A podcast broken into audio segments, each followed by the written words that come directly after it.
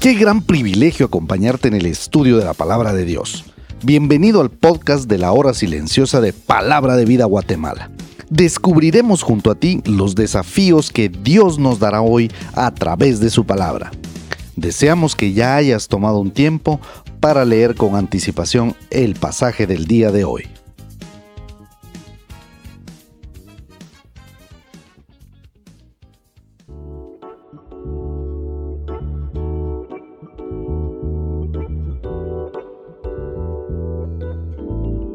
Te saluda Ronnie Ajín deseándote un excelente día en nuestro comentario de la hora silenciosa de Palabra de Vida Guatemala. Hoy estaremos meditando en el Evangelio de Mateo capítulo 21 de los versículos del 1 al versículo 11. Este pasaje es también compartido por los Evangelios de Marcos, Lucas y Juan. Ambos pasajes nos relatan cómo Jesús entra a la ciudad de Jerusalén. El relato nos cuenta lo que el Señor manda hacer a dos de sus discípulos. Les dice que vayan a la aldea que está al frente y que traigan un asna y su cría. Ellos obedecen y traen aquel o aquellos animalitos. En realidad esto no es muy relevante si monta el asna o el pollino, ya que muchos años antes en el libro de Zacarías capítulo 9, versículo 9 había sido profetizado este siguiente texto que dice así, alégrate mucho, hija de Sión, da voces de júbilo, hija de Jerusalén, y aquí tu rey vendrá a ti, justo y salvador, humilde y cabalgando sobre un asno, sobre un pollino, hijo de asna. De manera que la escritura se cumple, pues los discípulos van y traen estos animalitos a los cuales ponen, dice la Biblia, sus mantos y Jesús se sienta encima de uno de ellos. A diferencia de Mateo, los otros evangelios muestran que es en el poino que Jesús cabalga.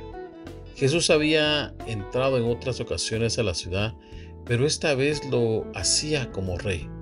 Esta es la última semana que Jesús estaría con sus discípulos. Ellos no lo sabían y además la fiesta de la Pascua estaba por comenzar y unos días después Jesús sería la ofrenda de sacrificio, el cordero que moriría en la cruz del Calvario. La Biblia dice en Apocalipsis capítulo 19 que un día Cristo volverá y regresará ya no en un burrito como lo hace aquí en este capítulo de Mateo, sino que lo hará, dice la Biblia, en un caballo blanco. El relato de Mateo como en los otros evangelios, nos dice que la gente, al verle entrar en la ciudad, tendían sus mantos en el camino y otros cortaban ramas de los árboles y los ponían en el camino.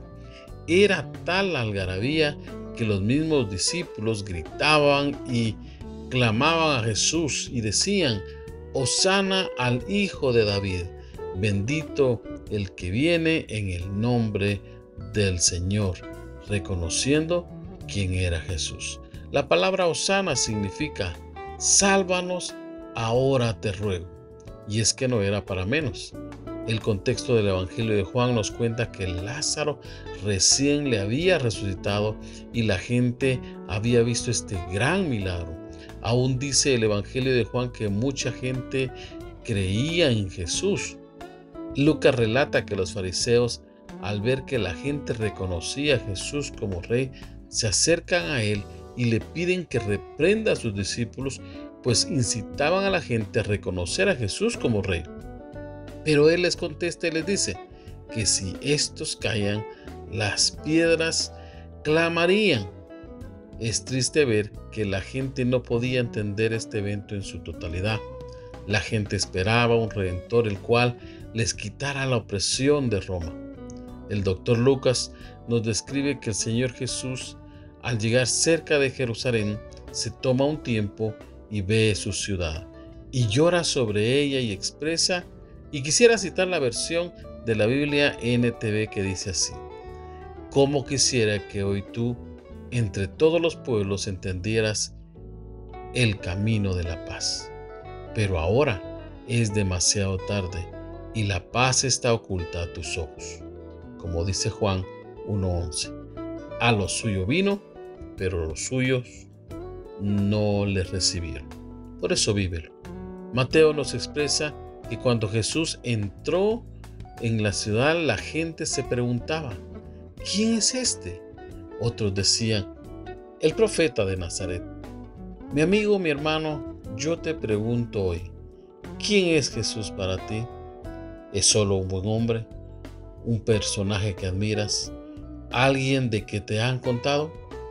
Jesús quiere entrar en tu corazón. Él vino a buscar y a salvar lo que se había perdido. Hoy es un buen día para que le entregues tu corazón. Déjale entrar. Jesús quiere ser tu Salvador. Déjale ser tu Señor. Que el Señor te bendiga.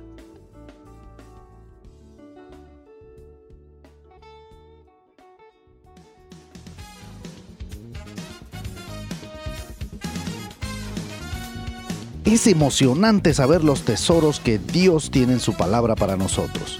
Ayuda a tus amigos a que descubran la voluntad de Dios para su vida. Comparte este podcast con ellos. No olvides seguirnos en nuestras redes sociales.